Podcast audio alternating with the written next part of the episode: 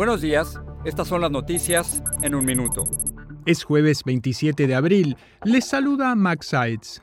La mayoría republicana en la Cámara de Representantes aprobó por escaso margen un proyecto de ley para elevar el límite de endeudamiento en 1.5 billones de dólares hasta 2024 y recortar el gasto público en un 14%. Los demócratas dijeron que bloquearán la iniciativa en el Senado y Joe Biden advirtió que la vetará. En el juicio contra Donald Trump por presunta agresión sexual y difamación, la escritora E. Jean Carroll declaró este miércoles que el expresidente la violó en un vestidor de una tienda departamental de Nueva York en los años 90. Trump niega las acusaciones.